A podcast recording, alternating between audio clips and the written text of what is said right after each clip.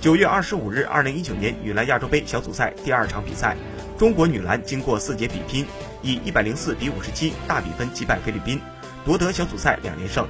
此役中国队多点开花，有六人得分上双。中国女篮与菲律宾女篮在亚洲杯上共有过四次交手记录，中国女篮全部取得了胜利。我们还打出过一百零七比二十二的比分。而最近一场对话，则是在2017年女篮亚洲杯上的小组赛，我们以一百一十七比四十三的比分再次大胜。二十六号，中国队将与澳大利亚队交锋，一旦取胜，中国队将直接晋级本届女篮亚洲杯的半决赛。而如果负于对手，那么中国队将与 A 组的第三名过招，争夺一个四强的名额。